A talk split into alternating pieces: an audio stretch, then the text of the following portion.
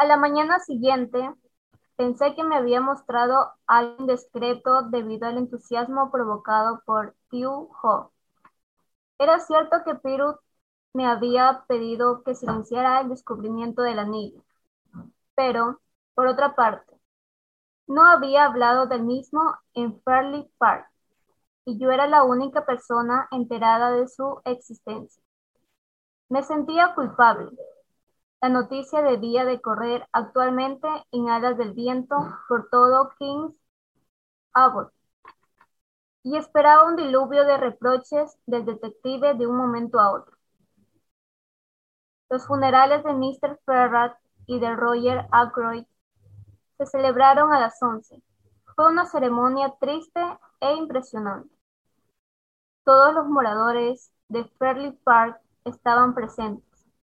Cuando terminó, Pirut me cogió del brazo y me invitó a acompañarle a D. Leard. Su expresión era grave y temí que mi indiscreción de la noche anterior hubiese llegado a sus oídos. Sin embargo, pronto comprendí que algo distinto le embargaba. Tenemos que actuar, dijo de pronto. Con la ayuda de usted me propongo interrogar a un testigo. Le haremos preguntas, le infundiremos semejante temor que la verdad surgirá. ¿De qué testigo habla usted? Pregunté sorprendido.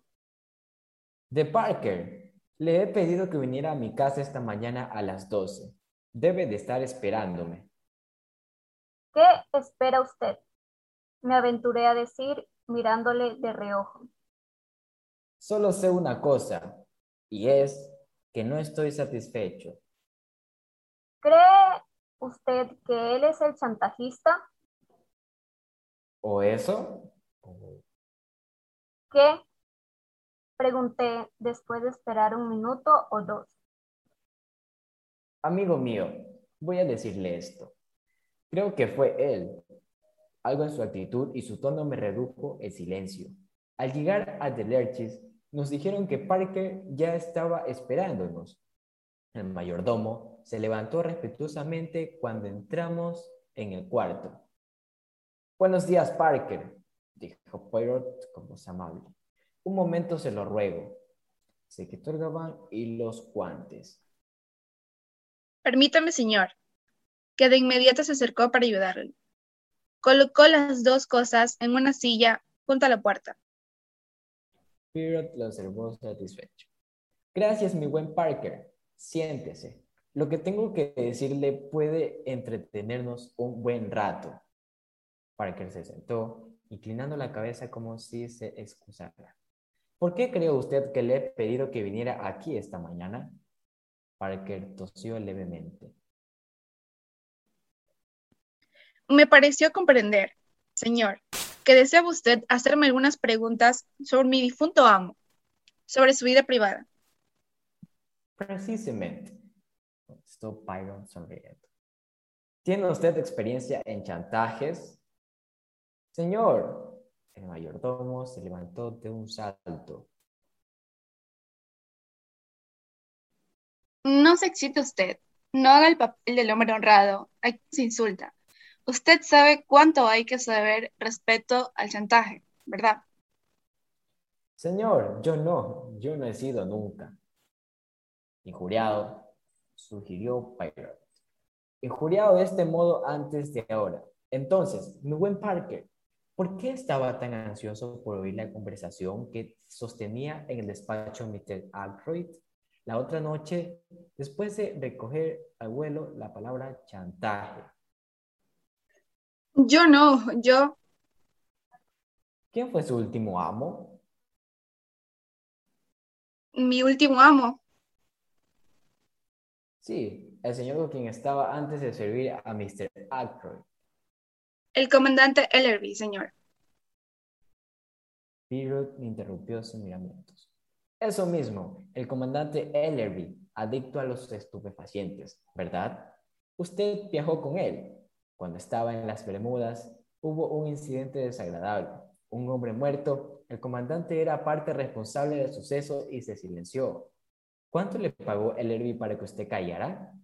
Parker miraba al detective boquiabierto. Estaba trastornado y sus mejillas temblaban febrilmente.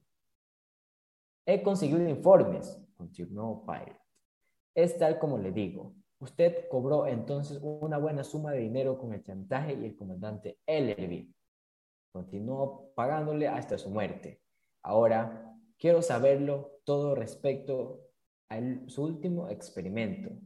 Parker guardaba silencio. Es inútil negarlo. Hércules Pirut lo sabe todo. Lo del comandante Ellerby es cierto, ¿verdad? Contra su voluntad, Parker asintió. Tenía el rostro de color ceniza. Sin embargo, no ha tocado un solo cabello Mr. Ackroyd. Dijo quejumbrosamente.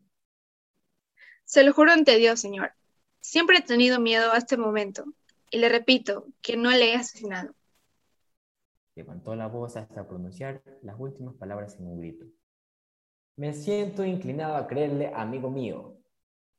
No tiene usted el nervio, el valor necesario, pero es preciso que yo obtenga la verdad. Se lo diré todo, señor. Todo lo que desea saber. Es verdad que traté de escuchar aquella noche. Una o dos palabras que oí despertaron mi curiosidad, así como el deseo de Mr. Ackroyd de que no lo molestara y su manera de encerrarse con el doctor, lo que he dicho a la policía es pura verdad. Oí la palabra chantaje, señor, y... Hizo una pausa. ¿Y pensó que tal vez allí descubriría algo que podría interesarle?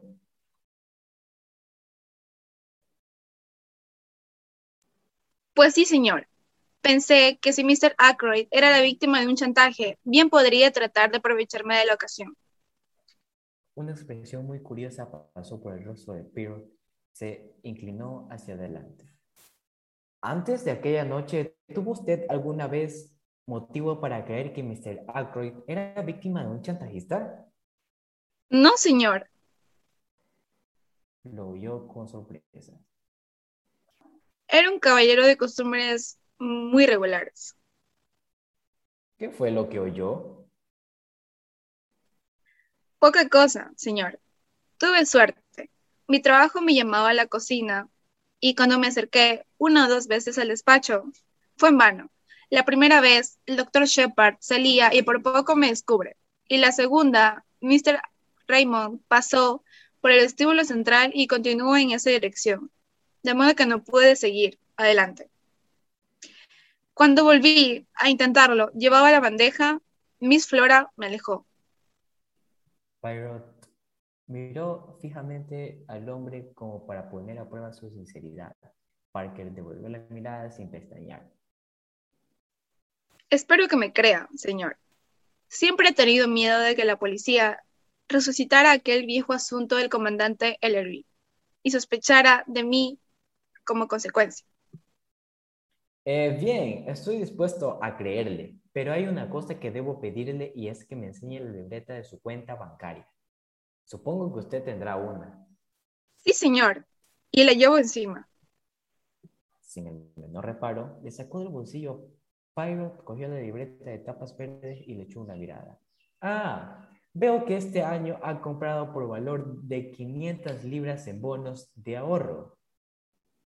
Sí, señor. He ahorrado más de mil libras como resultado de mi estancia en casa de mi último amo.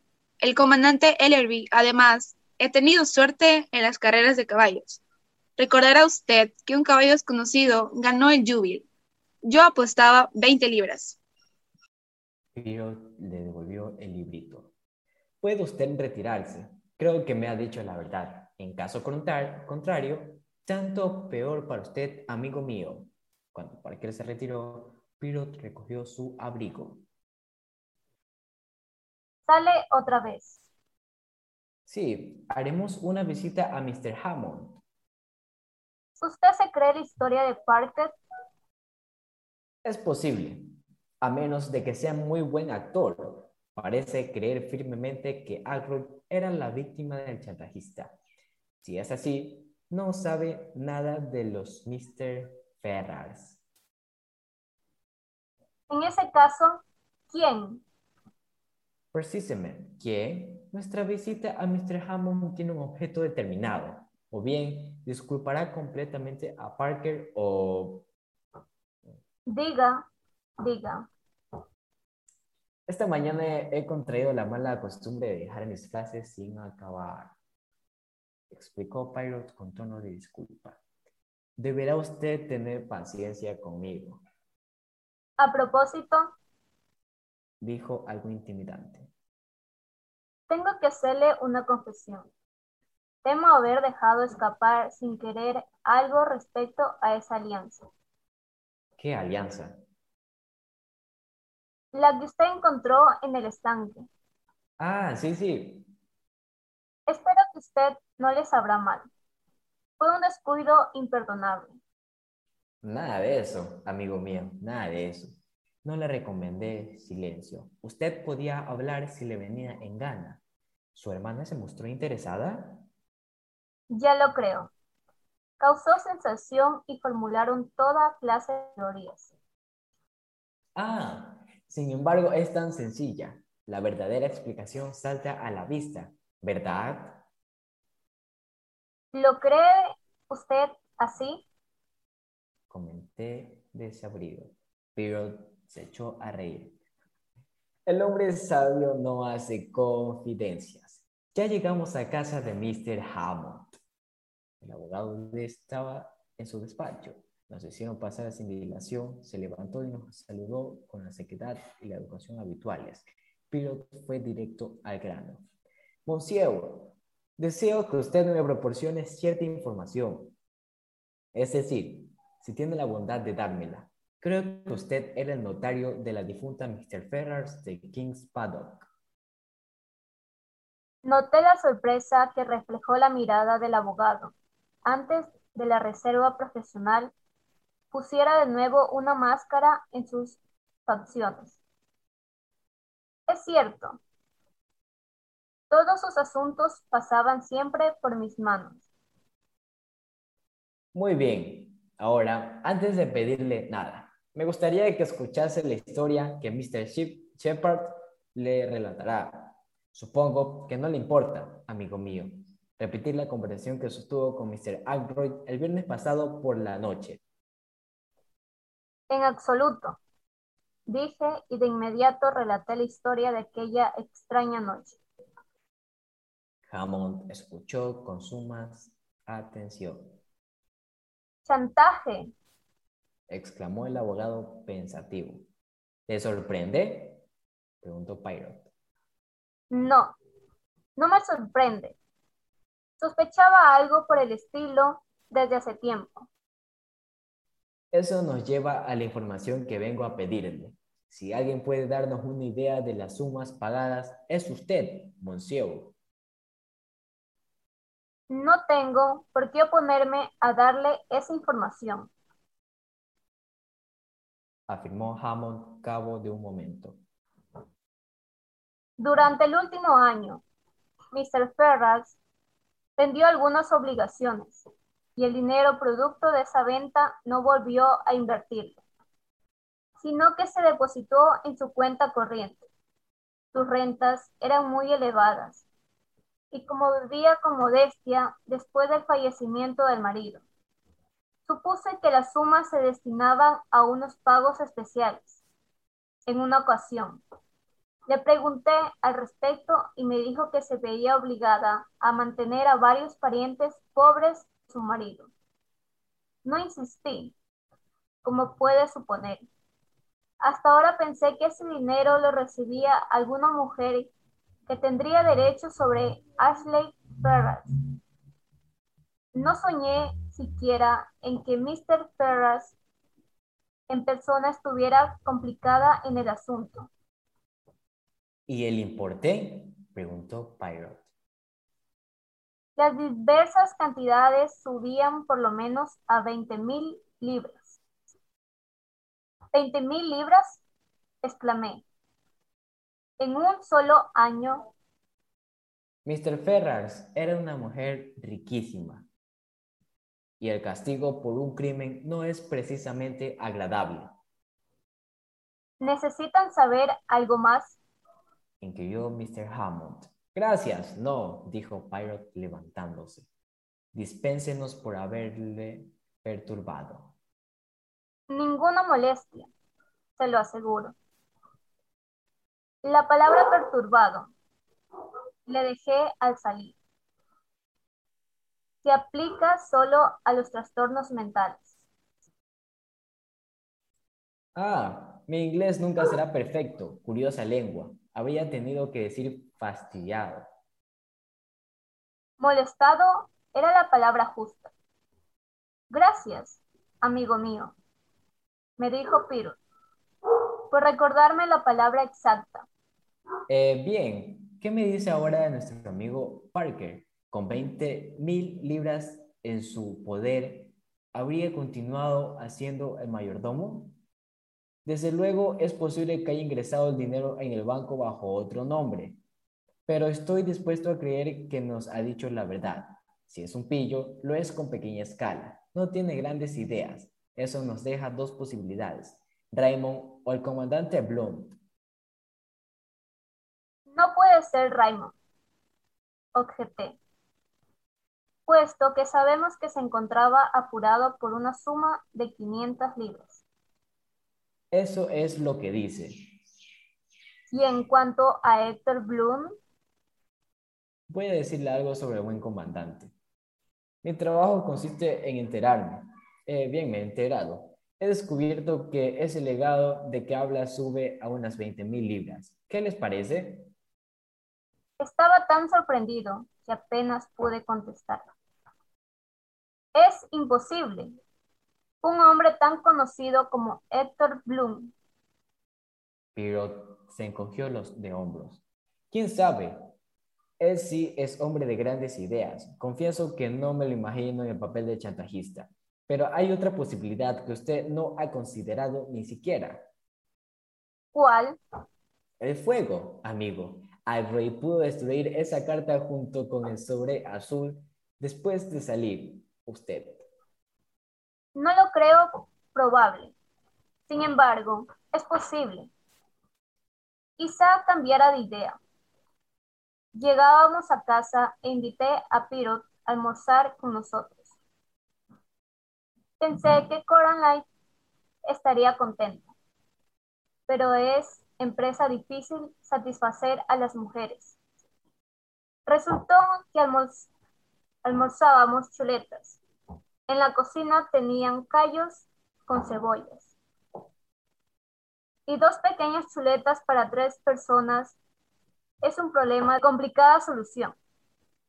Sin embargo, Coraline no se dejó amilanar por tanta poca cosa. Mintiendo con descaro, explicó a Pirot que aunque James se reía siempre de ella, seguía un régimen estrictamente vegetariano.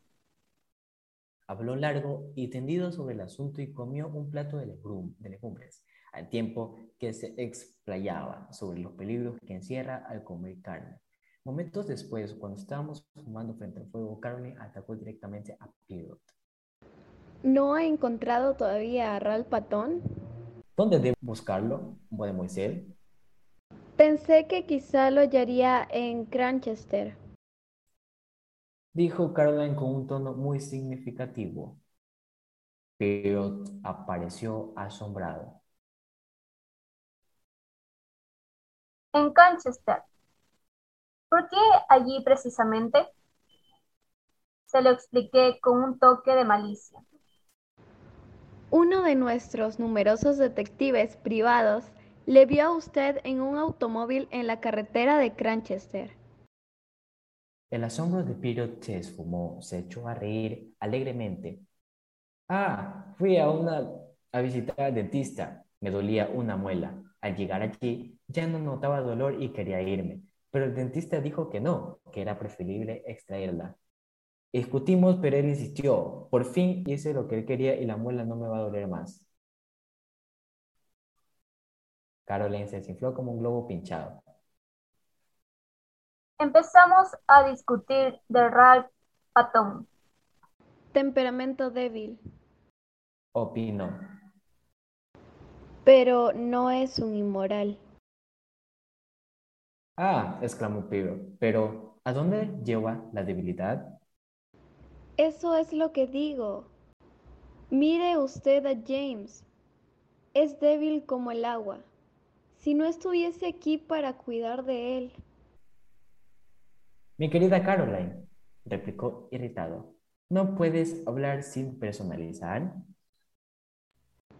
Eres débil, James, dijo Caroline impávida. Tengo ocho años más que tú. No, no me importa que Monsieur Payrot lo sepa. Nunca lo hubiera imaginado, mademoiselle, señaló Pirot con una inclinación galante. Ocho años mayor, pero siempre he considerado que mi deber es cuidar de ti. Con tu mala educación, solo Dios sabe en lo que estarías metido ahora. Tal vez me hubiese casado con una hermosa aventurera, murmuró, contemplando el techo mientras hacía anillos de humo. Aventurera, dijo Caroline con desdén. Si empezamos a hablar de aventureras. Dejó la frase sin acabar. Continúa, dijo con cierta curiosidad. Nada, pero puedo pensar en alguna a mucho menos de 100 millas de aquí. Se volvió de pronto hacia Pirot. James insiste en que usted cree que alguien de la casa cometió el crimen. Lo único que puedo decirle es que se equivoca.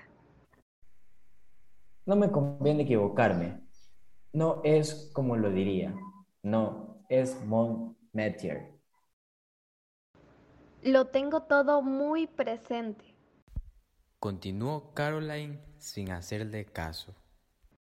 Por lo que deduzco, solo dos personas tuvieron la oportunidad de hacerlo. Ralph Patton y Flora Ackroyd. Mi querida Caroline. No me interrumpas, James. Sé lo que digo. Parker encontró a Flora delante de la puerta, ¿verdad? No oyó a su tío darle las buenas noches. Pudo matarlo entonces. Caroline. No digo que lo hiciera, James. Digo que pudo hacerlo, aunque Flora, al igual que todas las muchachas modernas, no tienen el menor respeto a los que tienen más edad y experiencia que ella. No creo que sea capaz de matar un pollo. Sin embargo, ahí están Mr. Raymond y el comandante Blunt, que tienen cortadas. Incluso Mr. Ackroyd tiene una. También la Rochelle parece tener otra. Tanto mejor para ella. ¿Quién queda? Pues solo Ralph y Flora. Y digan lo que digan, no creo que Ralph Patton sea un asesino. Es un muchacho que hemos conocido toda la vida. Pirot guardó silencio un minuto, mirando el humo que subía en espiral de su cigarrillo. Cuando habló, era con una voz de ensueño que nos produjo una sensación extraña por ser totalmente distinta en su modo usual de expresarse. Imaginemos a un hombre, a un hombre como cualquier otro, a un hombre que no abriga en su corazón ningún pensamiento criminal. Hay debilidad en ese hombre, una debilidad bien escondida. Hasta ahora jamás ha salido a la superficie, quizás nunca aflorará y, en ese caso, se irá a la tumba honrado y respetado por todos. Pero supongo que algo ocurre, que se encuentra presa de dificultades o sencillamente descubre por casualidad un secreto, un secreto de vida o muerte para otra persona. Su primer impulso es hablar, cumplir con su deber de ciudadano honrado. Entonces, es cuando la debilidad de su temperamento surge. Ahí tiene la posibilidad de hacerse con dinero, con mucho dinero, lo desea y es tan fácil, no tiene que hacer nada, solo callar. Ese es el comienzo. El deseo de tener dinero va en aumento, quiere más, siempre más. Está embriagado por la mina de oro que se abre a sus pies, se vuelve codicioso y, en su codicia, se excede. Es posible presionar a un hombre tanto como se quiera, Pero con una mujer no hay que rebasar ciertos límites, pues una mujer tiene en el fondo de su corazón un gran deseo de decir la verdad. ¿Cuántos esposos han engañado a sus esposas y bajan tranquilamente a la tumba, llevando su secreto consigo? ¿Cuántas esposas que han burlado a sus esposos arruinan su vida confesándolo todo? Han sido empujadas demasiado lejos. En un momento de atrevimiento que les pesa haber tenido después bien entiendo. Desprecian toda cautela y proclaman la verdad con gran satisfacción momentánea. Creo que es lo que ha ocurrido en esta ocasión. La tensión era demasiado grande y así sucedió como en la fábula La muerte la gallina de los huevos de oro. Pero no es todo. El peligro de ser desenmascarado acecha al hombre de quien hablamos. Y no es el mismo hombre que era, digamos, un año antes, su fibra moral se ha deshecho. Está desesperado, lucha una batalla perdida y está dispuesto a valerse a todos los medios a su alcance, pues la denuncia significa la ruina y entonces la daga golpea. Pero cayó un momento, era como si hubiera lanzado un sorteo sortilegio sobre la habitación. No puedo describir la impresión que sus palabras produjeron. Había algo en su análisis despiadado y en su capacidad de visión que nos atemorizó. Después, continuó con voz suave. Pasado el peligro volverá a ser un hombre normal, bondadoso, pero si la necesidad surge nuevamente, golpeará de nuevo. Caroline salió de su esplendor. Habla usted de Ral Patón. Tal vez tiene razón pero no puede condenar a un hombre sin dejarle que se defienda. La llamada del teléfono nos interrumpió. Salí al vestíbulo y atendí. Diga. Sí, soy el doctor Shepard. Escuché unos minutos y respondí brevemente. Colgué el teléfono y volví al salón. Pirot. Anunció han detenido un hombre en Liverpool. Su nombre es Charles Kent y creen que es el forastero que visitó Ferling Park aquella noche. ¿Quieren que yo vaya a Liverpool enseguida para identificarlo?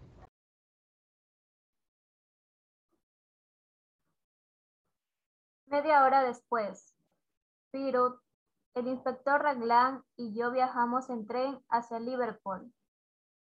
Raglan estaba bastante excitado.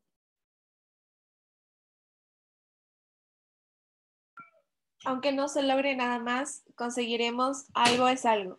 Dar con una pista relacionada con ese asunto del chantaje.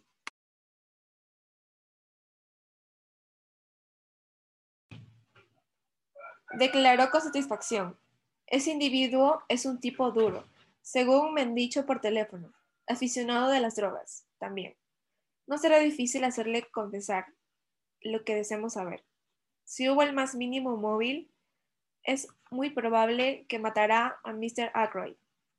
Pero en ese caso, ¿por qué se esconde el joven Patton? Es un enigma, un verdadero enigma a propósito. Mr. Pirot, usted tenía Usted tenía razón. Respecto a esas huellas dactilares, eran de Mr. Ackroyd. Tuve la misma idea, pero la rechacé por parecerme un poco probable. Sonreí para mis adentros. Raglan sabía quedar bien a todas las ocasiones. Referente a ese hombre, ¿no habrá sido encarcelado todavía? Preguntó Pirot. No, solo está retenido como sospechoso. ¿Qué explicaciones ha dado? Muy pocas. Es un pájaro de cuenta. Lanza insultos, cubre a la gente de improperios, pero no dice nada.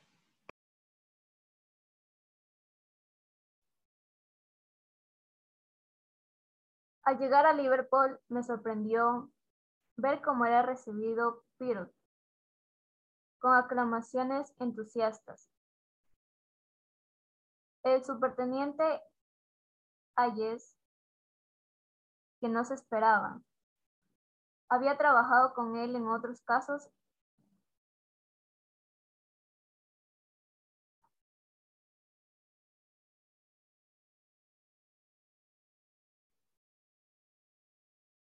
Había trabajado con él en otro caso hacía tiempo y tenía evidentemente una opinión exagerada de su talento. Ahora que tenemos a Monsieur Poirot aquí, la cosa no tardará en resolverse, dijo alegremente. Creía que se había retirado Monsieur. Así es, en efecto, mi buen Ayes, pero el retiro es aburrido. Usted no puede imaginarse la monotonía con que un día sigue el otro. Me lo figuro. De modo que ha venido usted a echar una mirada a nuestro detenido, al doctor Shipper. ¿Cree usted que podrá identificarle? No estoy muy seguro, dije, vacilando. ¿Cómo dieron con él? inquirió Pirot.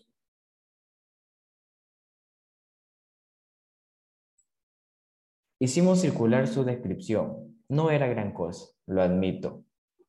Ese tipo tiene acento norteamericano y no niega haber estado cerca de King's Abot la noche de autos. Se limita a preguntar por qué nos interesa saberlo y a decir que nos verá primero en el infierno antes de contestar nuestras preguntas. ¿Podré verle yo también? preguntó Poirot al superintendente y es un guiño lleno de sorpresas.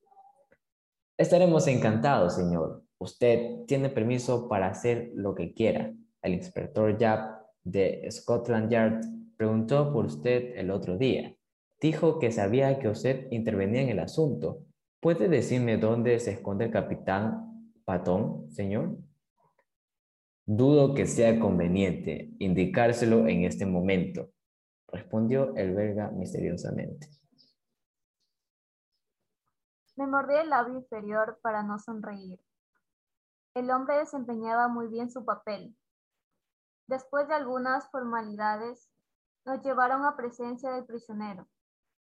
Era un muchacho de 22 o 23 años, algo delgado, con manos ligeramente temblorosas y aspecto de poseer una gran fuerza física, agotada hasta cierto punto, Tenía el cabello oscuro y los ojos azules, torvos, que rara vez miraban de frente a su interlocutor. A pesar de la ilusión que me había forjado de haber de poder reconocer al hombre que había visto la noche de autos. No fue imposible decidir si se trataba de aquel individuo. No me recordaba a nadie que conociese. Bien, Kent, dijo el superintendente, levántese. Están aquí un señor que han venido a verle. ¿Reconoce usted algunos de ellos? Kent miró de mala gana, pero no contestó.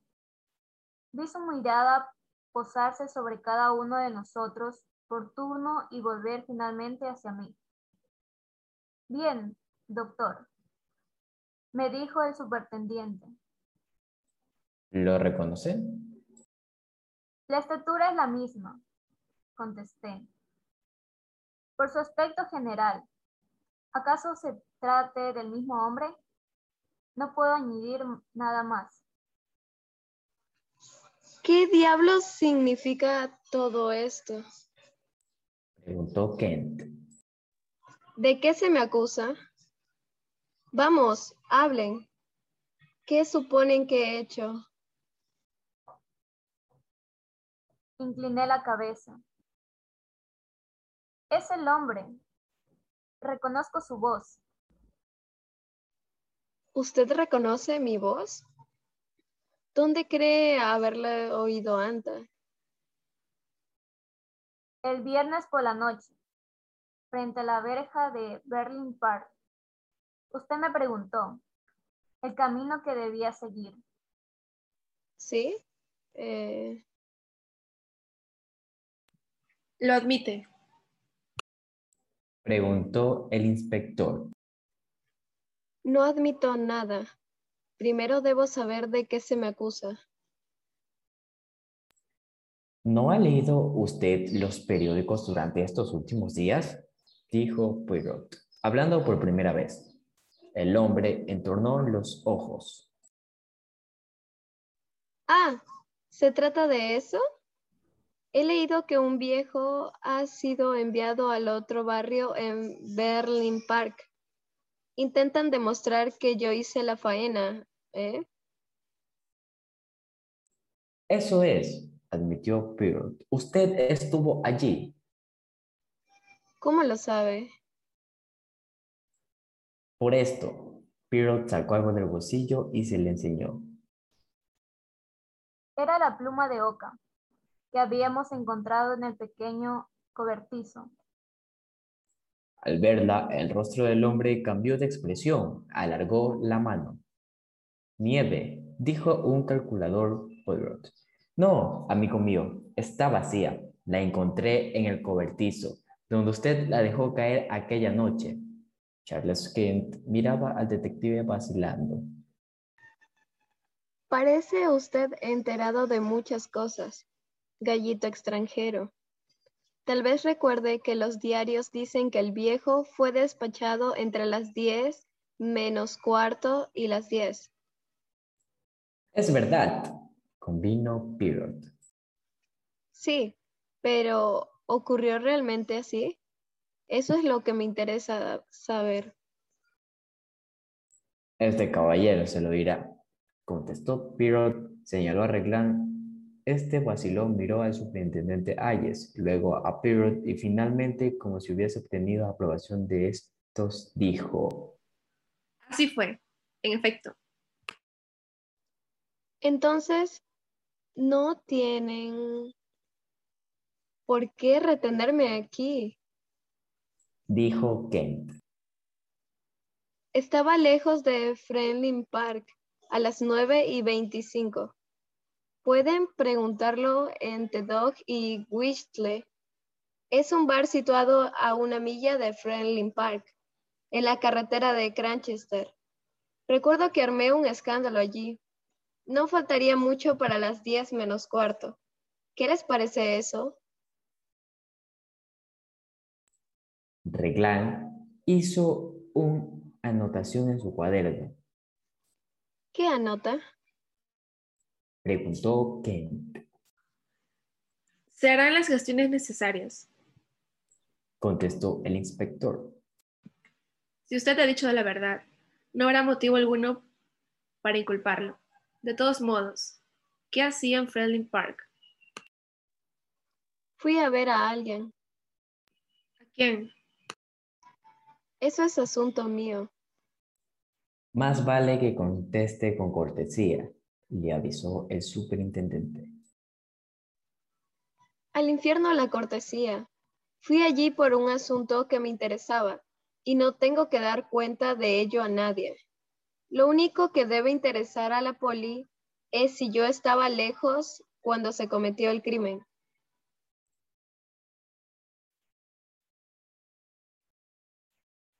¿Se llama usted Charles Kent? Dijo Poirot. ¿Dónde nació? El hombre se le quedó mirando y se echó a reír. Soy inglés. Sí, creo que lo es. Me parece que nació en el condado de Kent. El hombre pareció asombrado. ¿Por qué? ¿Acaso por mi nombre? ¿Qué tiene que ver una cosa con la otra? ¿Es que un hombre que se llama Kent tiene que haber nacido necesariamente en ese condado? En determinadas circunstancias, imagino que sí, señaló Poirot. En determinadas circunstancias, ¿me comprende usted? Hablaba con un tono tan significativo que los dos policías se sorprendieron. El rostro de Kent se puso rojo como un tomate, y durante un momento creí que iba a saltar sobre Pirot. Lo pensó mejor y se volvió mientras reía por sus adentros. Pirot inclinó la cabeza como si estuviera satisfecho. y salió de la estancia. Los dos policías no tardaron en reunirse con él. Comprobaremos su declaración. Observó Raglan. No creo que mienta, pero tendrá que decir que hacia Friendly Park me parece que hemos cogido una nuestra chantajista.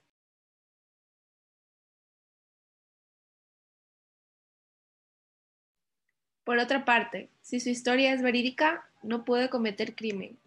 Llevaba 10 libras encima cuando fue detenido. Creo que las 40 libras que han desaparecido han sido para a parar en sus manos. Los números de los billetes no corresponden, pero lo primero que haría sería cambiarlos. Mr. Ackroyd debió de dárselos, y él se largó, con el dinero sin pedir préstamos. ¿Qué es eso de que ha nacido en Kent? ¿Qué tiene que ver con el asunto? Nada en absoluto, dijo Pruitt con voz suave. Es una idea mía, nada más. Soy famoso por mis pequeñas ideas.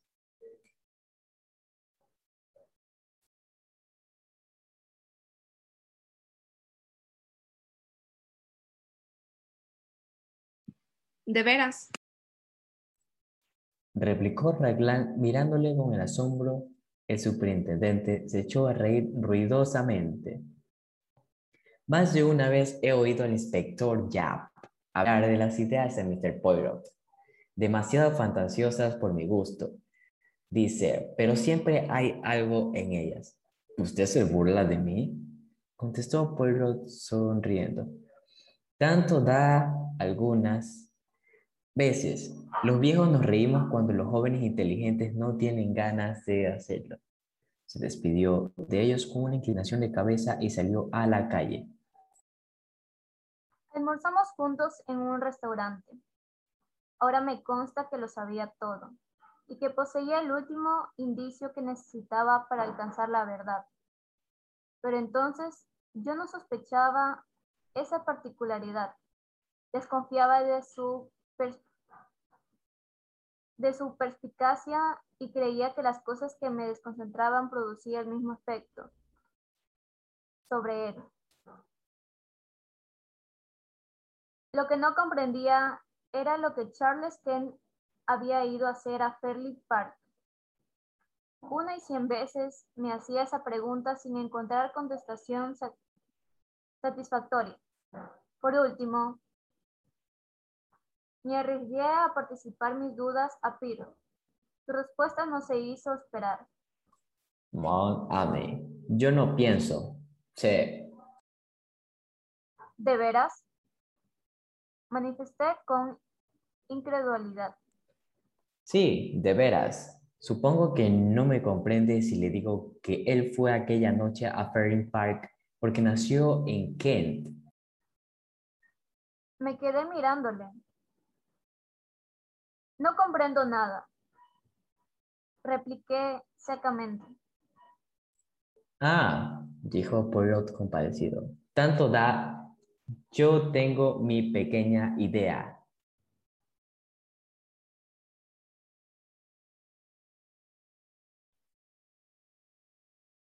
Al día siguiente, Raglan me detuvo delante de mi casa cuando regresaba de mis visitas.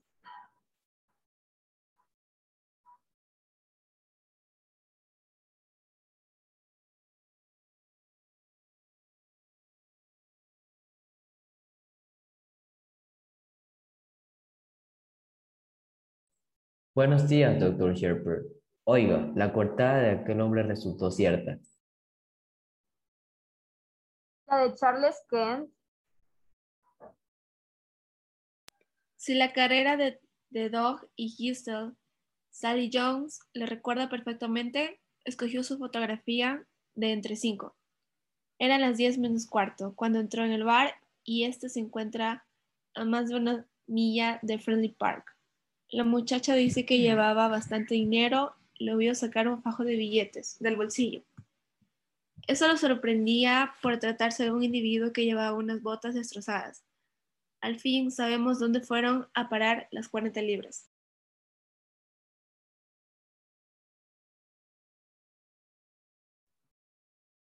Rehúsa decir por qué había ido a Ferling Park. Es más obstinado que una mulla. He hablado con Ayes por teléfono esta mañana. Pirut dice que sabe por qué motivó a ese hombre. De veras, exclamó al inspector con interés. Sí, repliqué mal- maliosamente. Dice que fue porque nació en Kent. Me produjo un incondible placer transferirle algo de mi propia confusión. Raglan me miró un momento como si no comprendiera. Después, una sonrisa apareció en su rostro de comadreja y se llevó un dedo a la sien. está un poco ido de aquí. Hace tiempo que lo pienso. Pobre hombre, por eso tuvo que abandonarlo todo y venirse a vivir aquí. Es hereditario, seguro tiene un sobrino completamente chinado. Pirot Sí, no se lo he dicho nunca. Creo que es inofensivo, pero está loco de remate. ¿Quién se lo dijo? Una vez más apareció una sonrisa en el rostro de Raglan. Su hermana, Miss Shepard, me lo contó, doctor. Coraline es verdaderamente asombrosa. No se da reposo hasta conocer los últimos detalles de los secretos familiares de uno. Por desgracia, no he logrado nunca inculcarle la decencia de guardarlos para ella. Suba usted, inspector. Abrí la puerta de mi coche. Iremos a D. Learch con el fin de transmitir a nuestro amigo belga las últimas noticias. Conforme, después de todo, aunque está un poco trastornado, la pista que me dio en el asunto de las huellas dactilares resultó muy útil. Pirut no recibió, no recibió con su cortesía habitual. Escuchó la información que le traíamos, asintiendo de vez en cuando. Parece verosímil, ¿verdad? Dijo el inspector un tanto le lúgubre. lúgubre. Un individuo no puede asesinar a alguien en un sitio mientras bebe en la barra de un establecimiento emplazado a una milla. ¿Van ustedes a ponerle en libertad?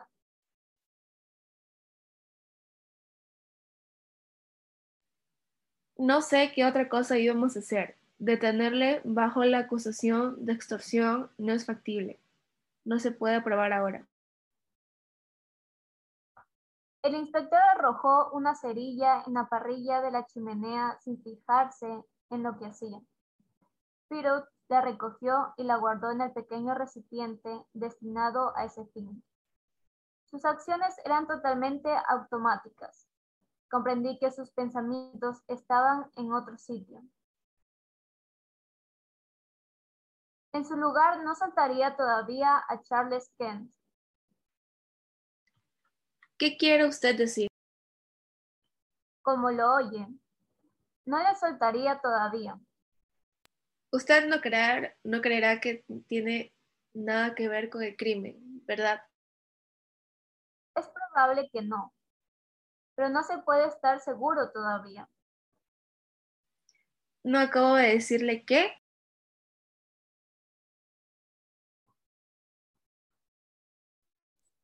Pirot levantó una mano en señal de protesta. Le he oído, no soy sordo ni tonto, gracias a Dios, pero usted parte de una premisa equivocada. El inspector le miró sin indulgencia.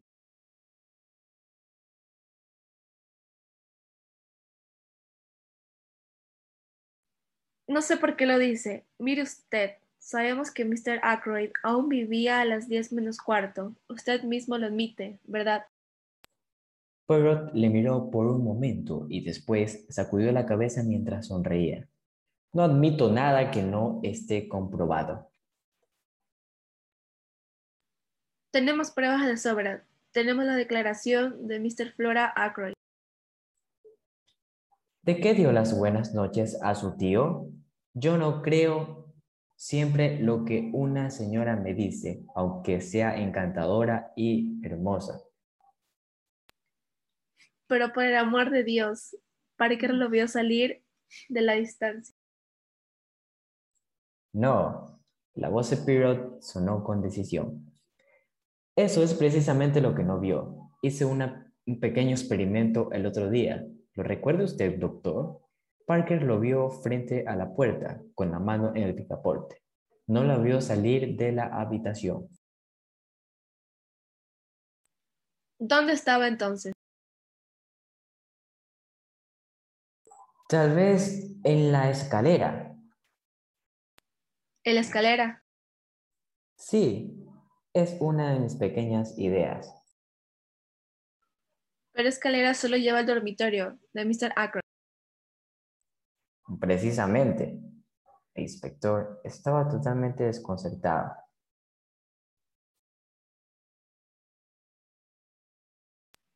¿Usted cree que había estado en el dormitorio de su tío? Pues sí, era así. Porque decir una mentira en vez de la verdad. Esa es la cuestión. Todo depende de lo que hiciera allí. ¿Se refiere usted al dinero? Vamos, hombre. ¿No me diría usted que Miss Ackroyd fue la que robó hace 40 libras? No sugiero nada, replicó Pirot. Pero le recordaré lo siguiente. La vida no era muy fácil para madre e hija. Había facturas, constantes problemas por pequeñas sumas de dinero. Roger Ackroyd era un hombre peculiar cuando se trataba de dinero. Es posible que la muchacha se viera apurada por una cantidad relativamente pequeña. Imagínense entonces lo que ocurre. Coge el dinero, baja por la escalera. Cuando está a medio camino, oye el ruido del tintineo de unos vasos en el vestíbulo. ¿Sabe quién es? Parker que se dirige al despacho con la bandeja. Es preciso que éste no lo vea. Parker lo recordaría. Si se descubre la falta del dinero, el mayordomo no dejaría de mencionar que la había visto bajar del piso superior. Tiene tiempo preciso para recorrer hasta la puerta del despacho y poner la mano en el picaporte para demostrar que sale. Cuando Parker aparece en el umbral de la puerta, dice lo primero que le viene a la mente, repitiendo la orden que su tío había dado a primeras horas de aquella misma noche y sube a su dormitorio. Sí, pero después. Insistió el inspector. Tuvo que comprender la importancia de decir la verdad. Caramba, todo da vueltas en torno a ese punto. Después de eso, Miss Flora se encuentra en una situación algo delicada. Le dice que la policía está en la casa y que había un robo. Naturalmente, llega a la conclusión de que se, ha descubierto el robo del dinero. No tiene otra idea mejor que repetir su historia. Cuando se entera de que su tío está muerto, le sobrecoge el pánico. Las muchachas no se desmayan hoy día, ciego sin un motivo sobrado. Eh, bien, Ahí lo tiene. Se ve obligada a repetir su historia, a confesarlo todo. Y a una muchacha joven y bonita no le gusta admitir que es una ladrona, sobre todo delante de las personas cuya estimación desea conversar. Raglan demostró su disconformidad dando un tremendo puñetazo en la mesa. No lo creo. Dijo, No es creíble. Y usted ha sabido todo esto desde el principio. La posibilidad ha estado en mis pensamientos desde el primer día, admitió Pirot. Siempre he estado convencido de que Mademoiselle Flora nos ocultaba algo. Para mi satisfacción, hice el pequeño experimento que acabo de explicarles. El doctor Shepard me acompañó. Me dijo usted que se trataba de Parker. Observé amargamente.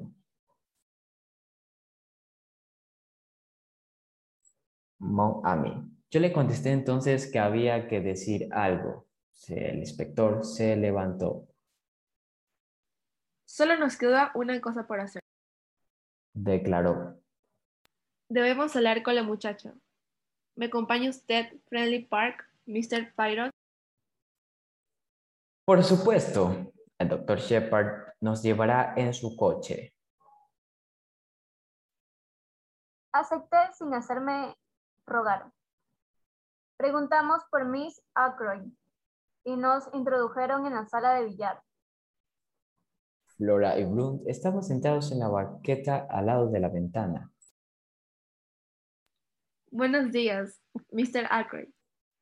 Dijo el inspector. ¿Podemos hablar un momento con usted a solas? Blunt se levantó en el acto y se alejó en dirección a la puerta. ¿De qué se trata? No se vaya, comandante Blunt. Puede quedarse, ¿verdad? Le preguntó al inspector. Como usted quiera. Una pregunta o dos que es mi deber hacerle, señorita, pero preferiría que fuese en privado, y me parece que usted también lo preferiría. Flora le miró fijamente, palideciendo. Se volvió hacia Blunt. Quédese, se lo ruego. Sea lo que fuere lo que el inspector tiene que decirme, deseo que lo oiga. Reglan se encogió de hombros. Puesto que usted se empeña, bien Miss Ackroyd, Mr. Pirate, aquí presente, acaba de, su- de sugerirme algo. Dice que usted no tuvo en el despacho el viernes por la noche, que no dio las buenas noches a Mr. Ackroyd y que bajaba la escalera que llevaba al dormitorio de su tío cuando oyó a Parker atravesarse el vestíbulo. La mirada de Flora se posó en Poirot. Ese le hizo una señal afirmativa. Mademoiselle, el otro día, cuando estábamos sentados en torno a la mesa, le imploré que se mostrara franca conmigo. Lo que uno no dice a papá Poirot, él lo descubre. Era eso, ¿verdad? Mire, le facilitó la contestación. ¿Tomó usted el dinero? ¿Sí o no? El dinero. Repitió Blond severo. Hubo un silencio que duró un minuto. Flora se levantó.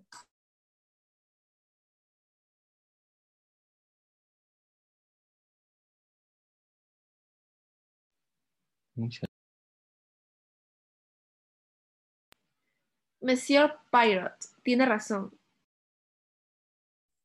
Confesó finalmente.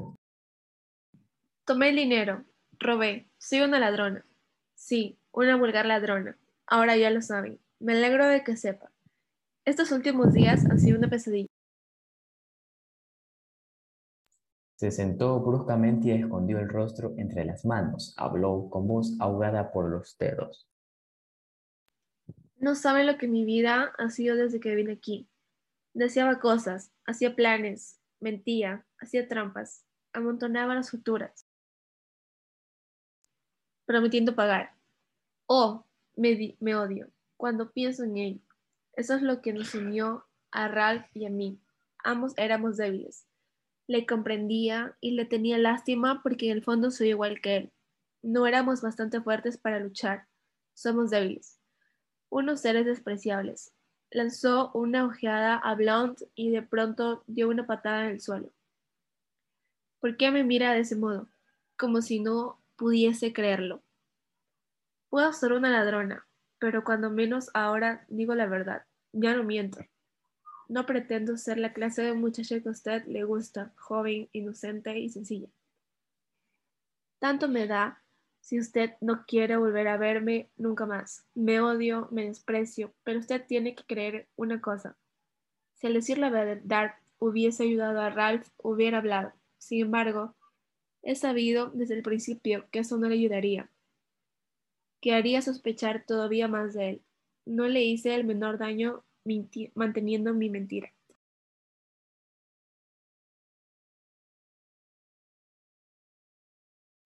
Ralph, dijo Blonde. Comprendo siempre, Ralph. Usted no comprende. replicó Flora con desesperación. Nunca podrá comprender.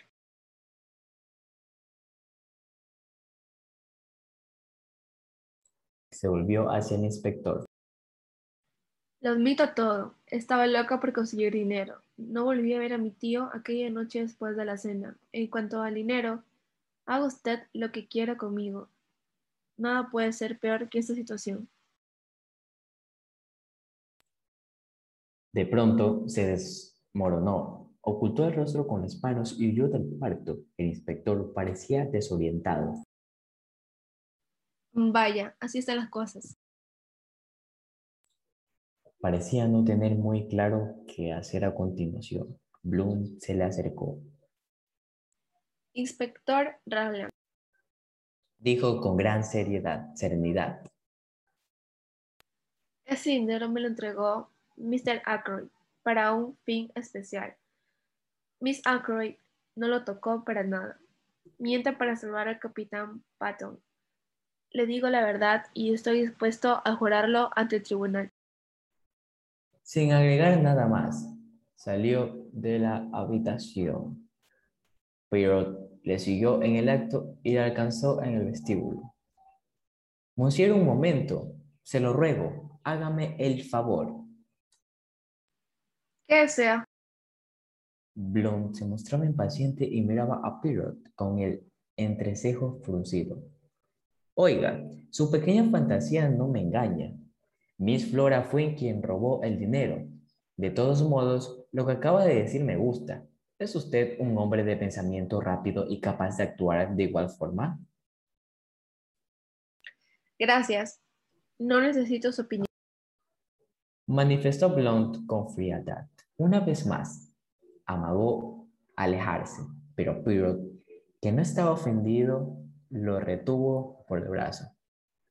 Ah, pero debe usted escucharme. Tengo algo más que decirle. El otro día hablé de esconder y callar cosas. Pues bien, hace tiempo que me he dado cuenta de lo que usted calla. Usted ama Amo de Moisés, Flora, con todo su corazón desde el primer instante en que la vio, ¿verdad? No lo sepa mal que hablemos de eso. ¿Por qué creen en Inglaterra que al mencionar el amor se descubre un secreto vergonzoso? Usted quiere a Miss Flora y desea esconder el hecho ante la gente. Muy bien, pero escuche el consejo de Hercule Poirot. No se le esconda usted a ella. Blunt mostraba su agitación mientras Poirot hablaba, pero las últimas palabras de este lo dejaron clavado en el sitio. ¿Qué quiere decir? Murmuró con osquedad. ¿Usted cree que ella ama al capitán Patón? Pero yo, Hercule Poirot, le digo que no es así, Mademoiselle Flora aceptó al capitán Platón con el fin de complacer a su tío y porque veía en el matrimonio una puerta de escape de su vida aquí, que se iba haciendo insoportable. Le apreciaba, había simpatía y comprensión entre ellos, pero amor no, no es el capitán Patón a quien ama a Mademoiselle Flora. ¿Qué demonios quiere decir usted? Vi el rubor debajo del bronceado. Ha estado usted ciega, monsieur. Ciego, la pequeña es leal. Ralph Patón es sospechoso y su honor le dicta permanecer fiel. Yo pensé que era hora de pronunciar unas palabras con el fin de cooperar a la buena obra y dije con entusiasmo. Mi hermana me aseguró la otra noche que Flora no había pensado nunca en Ralph como marido. Y Coraline no se equivoca jamás en estos casos. Bloom no hizo caso de mis bien intencionados esfuerzos. ¿Cree usted de veras? Se interrumpió. Es uno de esos hombres callados que tienen problemas para traducir sus sentimientos en palabras. Poirot no compartía el mismo defecto. Si usted duda de mí, pregúnteselo a ella, monsieur. Pero quizá yo no le interese después de ese asunto del dinero. Blum soltó una risita colérica. ¿Cree que lo censuró?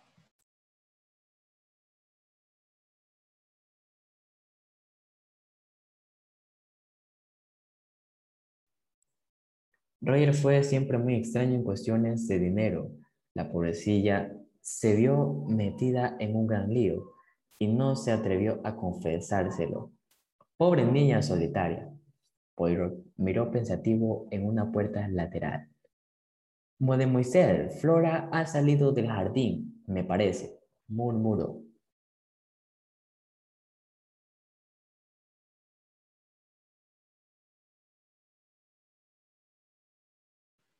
He sido un loco. Bonita conversación la nuestra. Se parece a una de esas obras teatrales de los daneses. Pero usted es un buen hombre, Mr. Pirot. Gracias.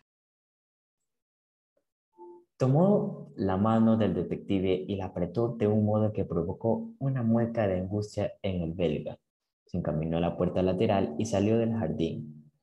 No es ningún tonto, murmuró Poirot afrontándose en el miembro dolorido. Solo es amor.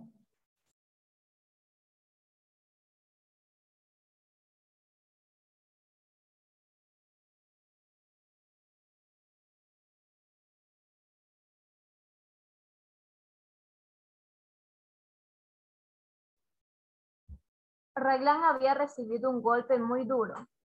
La generosa mentira de Bloom no le engañó más que a nosotros. Nuestro viaje de regreso al pueblo fue amanecido por sus quejas.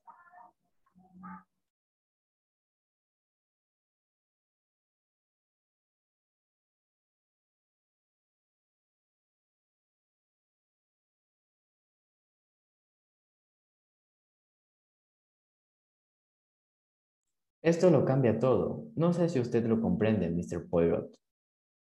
Creo que sí, creo que sí, replicó Poirot. Verá usted, yo me había familiarizado con la idea hace algún tiempo. El inspector, que estaba al corriente desde hacía solo media hora escasa, miró tristemente a Poirot y continuó la enumeración de sus descubrimientos. Todas esas coartadas no tienen valor alguno.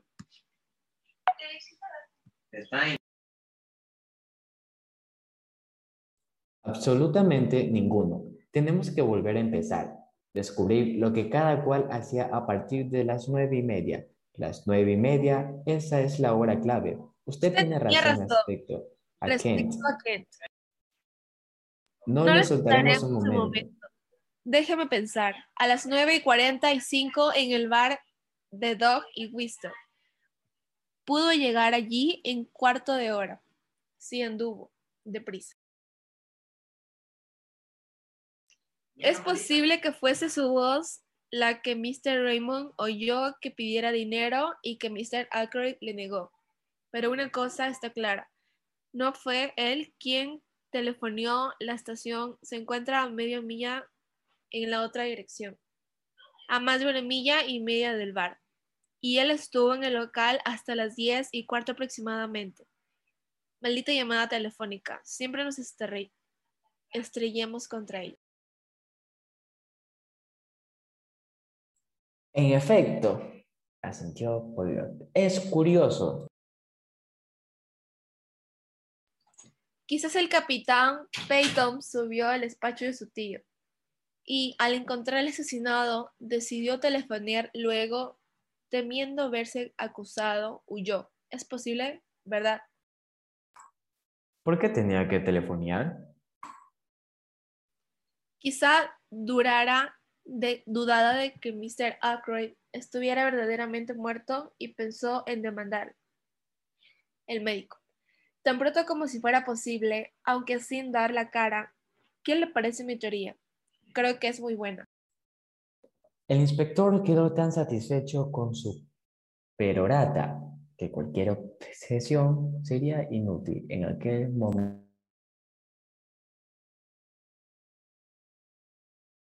Llegamos a mi casa en aquel instante. y me apresuré a recibir a mis enfermos, que me habían estado esperando bastante rato. Perut se marchó con el inspector a la comisaría. Tras despedir al último paciente, entré en el cuartito situado en la parte trasera de la casa, al que llamo mi taller. Estoy bastante orgulloso del aparato de radio que he, constru- he construido allí.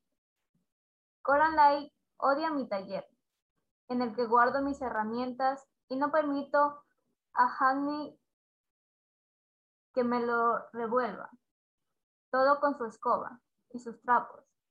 Estaba ajustando las piezas de un despertador que me había anunciado, que habían denunciado como indigno de toda confianza. Como la puerta se abrió, Coraline asomó la cabeza. ¿Estás aquí, James? Dijo con tono de reproche.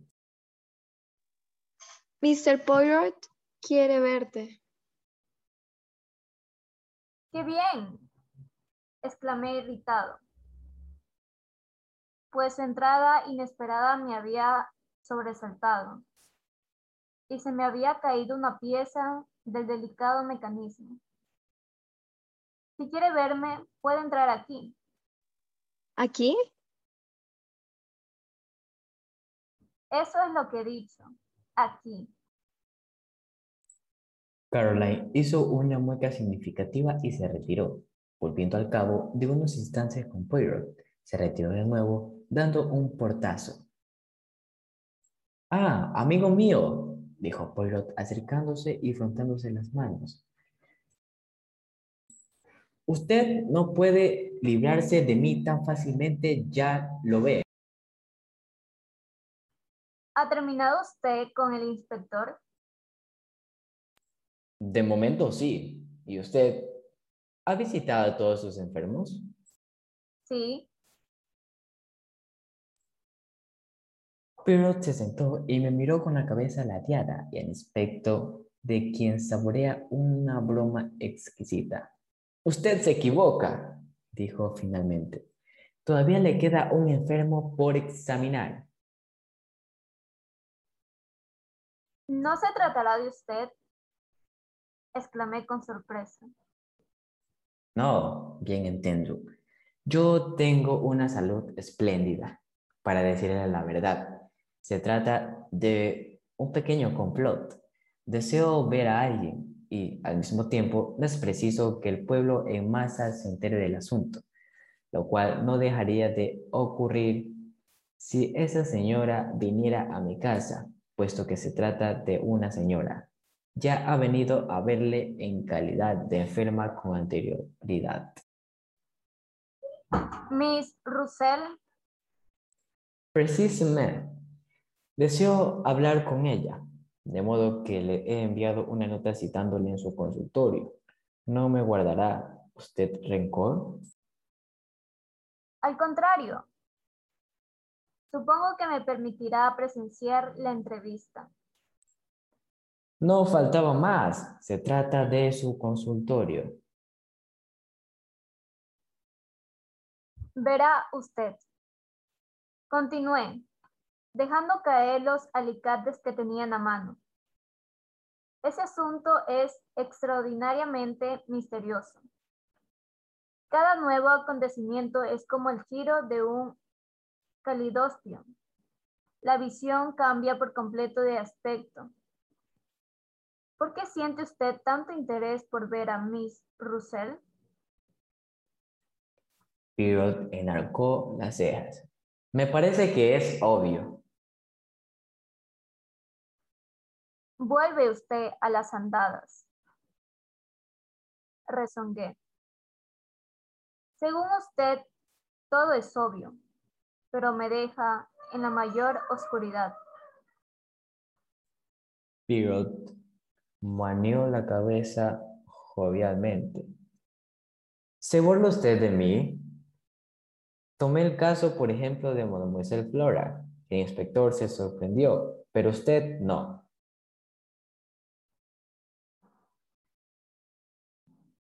Nunca imaginé que pudiese ser ella la ladrona, exclamé. Tal vez no, pero yo le estaba mirando a usted y su rostro no demostró, como el de Raglan, sorpresa o incredulidad. Callé un momento. Creo que tiene usted razón, admití. Hace tiempo que tenía la impresión de que Flora callaba algo. Así que, cuando reveló la verdad, estaba preparado para oírla. En cuanto a Raglan, le trastornó completamente. Pobre hombre. Ah, el desgraciado tiene que poner nuevamente en orden sus ideas. Aproveché sus estados de caos mental para obtener de él un pequeño favor. Pero sacó una hoja de papel del bolsillo y leyó en voz alta lo que había escrito en la misma. La policía andaba buscando hace días al capitán Ralph Patton, sobrino de Mr. Ackroyd, de Fairley Park, cuya muerte ocurrió en circunstancias trágicas el viernes pasado. El capitán Patton fue localizado en Liverpool cuando iba a embarcar rumbo a América. Pirot volvió a doblar la hoja de papel. Esto, amigo, saldrá en los diarios de mañana. Le miré en el colmo del asombro. Pero no es cierto.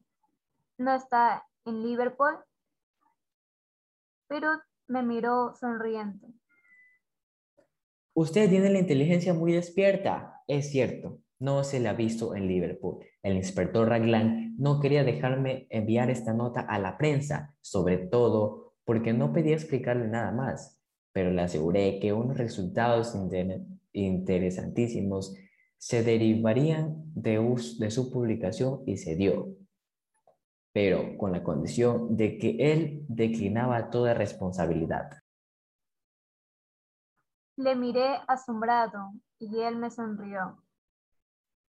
Para serle franco, declaré finalmente,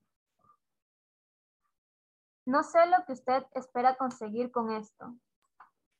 Debería usted emplear más sus células grises, opinó Pirot.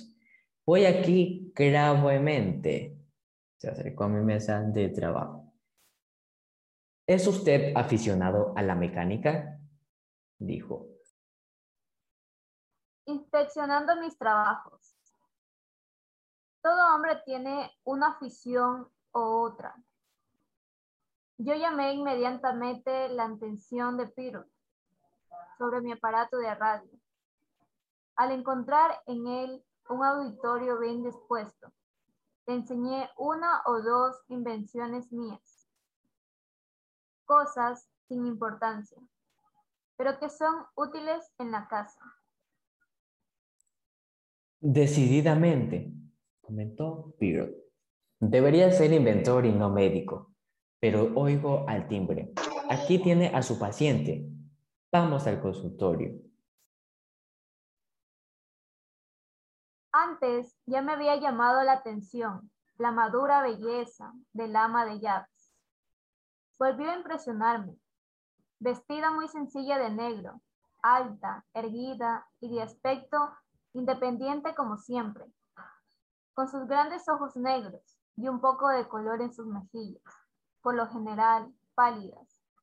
Comprendí que de joven había sido muy hermosa. Buenos días, Mademoiselle, saludó Peter. ¿Quiere usted sentarse? El doctor Shepard no ha tenido la bondad de presentarme su consultorio para una conversación que deseo sostener con usted. Miss Russell se sentó con su sangre fría habitual. Si, es, si estaba en interiormente agitada, exteriormente no lo manifestaba en lo más mínimo. Miss Rosell, tengo noticias para usted. ¿De veras? Charles Kent ha sido detenido en Liverpool. Ni un músculo de su rostro se movió. Se limitó a abrir un poco más los ojos y a continuación preguntó con tono de red. ¿Debería importarme? En aquel momento vi el desprecio que me había llamado la atención desde el principio. Algo familiar con la forma de ser Charles Kent. Las dos voces, una áspera y vulgar, la otra refinada, tenían el mismo timbre. Era en Miss Russell en quien pensaba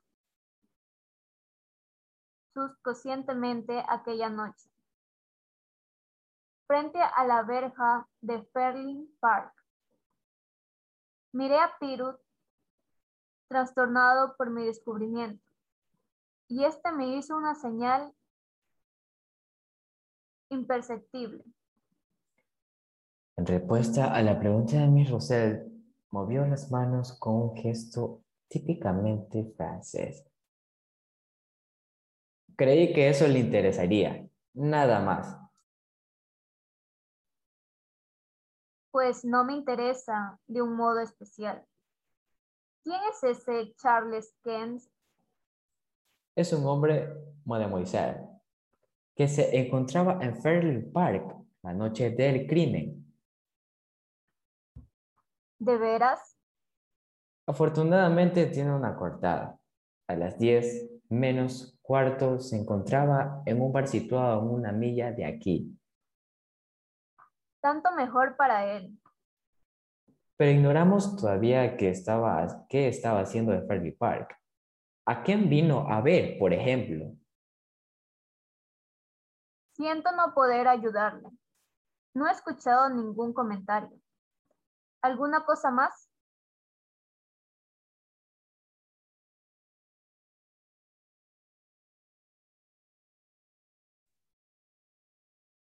Hizo un movimiento como para levantarse, pero Poirot lo detuvo. Hay algo más, dijo amablemente. Esta mañana hemos tenido noticias frescas. Resulta ahora que Mr. Ackroyd fue asesinado, no a las 10 menos cuarto, sino antes, entre las 9 menos 10, que fue precisamente cuando el doctor Shepard se marchó, y las 10 menos 10. Vi desvanecer el color en el rostro del alma de Llaves, que quedó blanco como el papel. Se inclinó hacia adelante, tambaleándose ligeramente. Pero Miss Ackroyd dijo, Miss Ackroyd ha confesado que mintió. No estuvo en el despacho en toda la noche. entonces, Mm, Entonces parece deducirse que Charles Kent es el hombre que andamos buscando. Fue a Fairley Park, pero dice que no le es posible dar cuenta de lo que hace allí. ¿puedo decirle lo que hacía? No tocó un solo cabello de Mr. Ackroyd. No se acercó al despacho. Él no lo hizo, se lo juro. Su voluntad férrea comenzaba a desplomarse, la desesperación y el temor se reflejaba en su rostro. Mr. Pirut, Mr. Pirut, por favor, créame. Poirot se levantó y se le acercó dándole unos golpecitos tranquilizadores en el hombro. Sí, sí, le creeré. Tenía que hacerle hablar. ¿Comprende usted? Durante un instante, una sospecha hizo que se irguiera rápidamente. Es cierto lo que me ha dicho. ¿Que se sospechaba de Charles Kent? Sí, es cierto. Solo usted puede salvarle, explicando el motivo de su presencia en Fairley Park. Vino a verme. Dijo en voz baja y deprisa. Yo salí a su encuentro. Se reunió con él en el cobertizo, ¿verdad? ¿Cómo lo saben? Mademoiselle, Hércules Poirot tiene que saber esas cosas. Sé que usted fue allí hora antes, que dejó un mensaje diciéndole a qué hora lo vería. Sí, es verdad. Había tenido noticias suyas. Me anunciaba su llegada. Me anunciaba su llegada. No me atreví a dejarle entrar en la casa.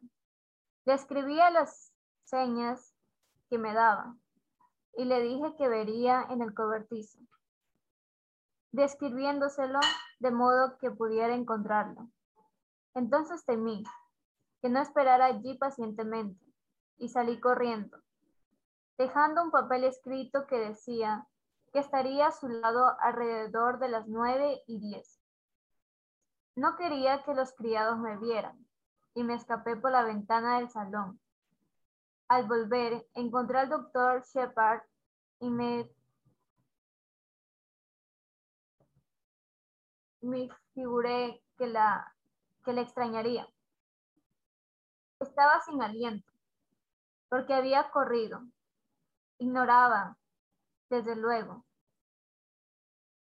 que le hubiesen invitado a cenar aquella noche.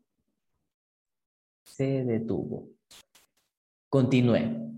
Usted salió para encontrarse con él a las nueve y diez. ¿De qué hablaron ustedes? Es difícil, verá usted. Moisés, dijo Pirot interrumpiéndola. En este asunto debo saber la verdad, la pura verdad. Lo que usted va a decirme no saldrá de estas paredes. Verá usted, voy a ayudarla. Charles Ken es su hijo, ¿verdad? Asintió ruborizándose. Nadie lo ha sabido nunca. Fue hace muchos años, en el condado de Kent. No estaba casada. Por eso recogió el nombre del condado para darle un, un apellido. Comprendo. Encontré trabajo. Logré pagar su manutención. Nunca le dije que era su madre, pero se malió. Empezó a beber, a tomar drogas. Me las compuse para pagar su pasaje al Canadá. No oí hablar de él durante un año o dos. Luego, de un modo u otro, describió que yo era su madre. Me escribió pidiéndome dinero. Escribió que había vuelto a Inglaterra. Decía que vendría a Ferling Park. Yo no me atrevía a dejarle entrar en la casa. Siempre me han considerado siempre me han considerado muy respetable. Si alguien sospechaba podía perder mi empleo de ama de llaves. De modo que le escribí tal como acabo de decirle a usted. Por la mañana no vino a, a ver al doctor Shepard. Sí. Quería saber algo, si se podía intentar algo para cambiar sus hábitos. No era mal chico antes de aficionarse a los estupefacientes. Comprendo. Ahora continuaremos la historia. Fue aquella noche al cobertizo. Sí. Él me estaba esperando cuando llegué. Se mostró brutal y grosero. Le había llevado todo, le había llevado todo el dinero que tenía y se lo entregué. Hablamos un rato y se marchó. ¿Qué hora era? Debía de ser entre las nueve y veinte y nueve y cinco. No había sonado todavía la media cuando regresaba a la casa.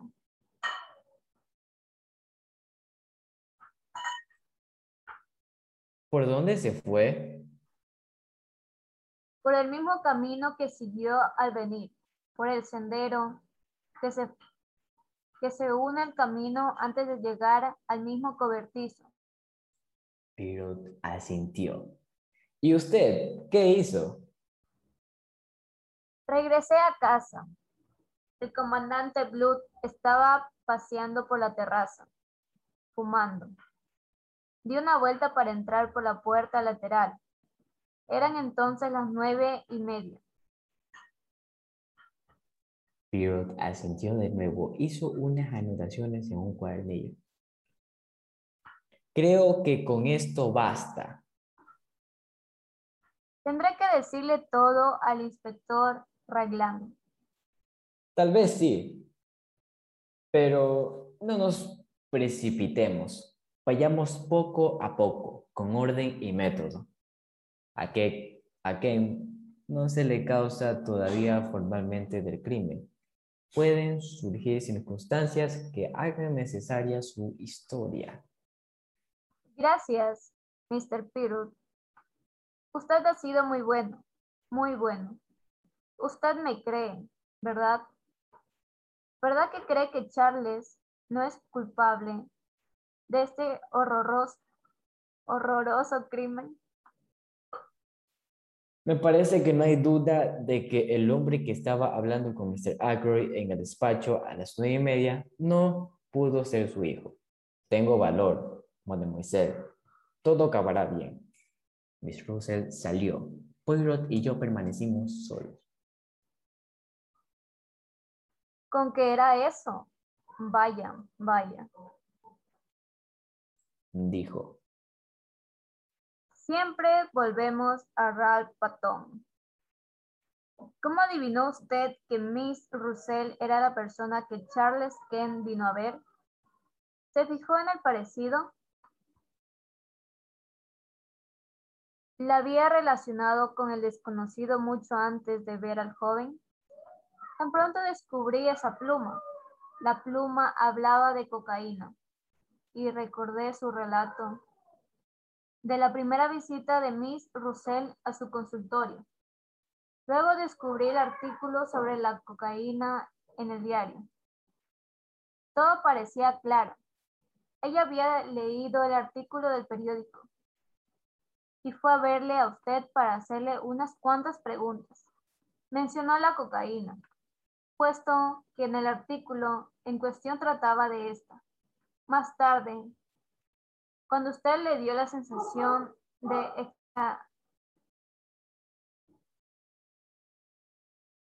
extrañeza, empezó a hablar de sus historias de detectives y de venenos que nos dejan rastros.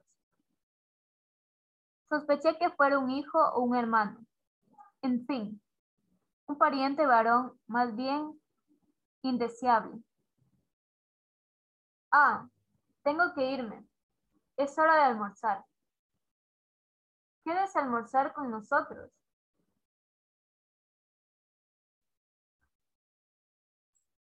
Pero meneó la cabeza, sus ojos brillaron alegremente. Hoy no. No me gustaría obligar a Mademoiselle Caroline a seguir en el régimen vegetariano dos días consecutivos.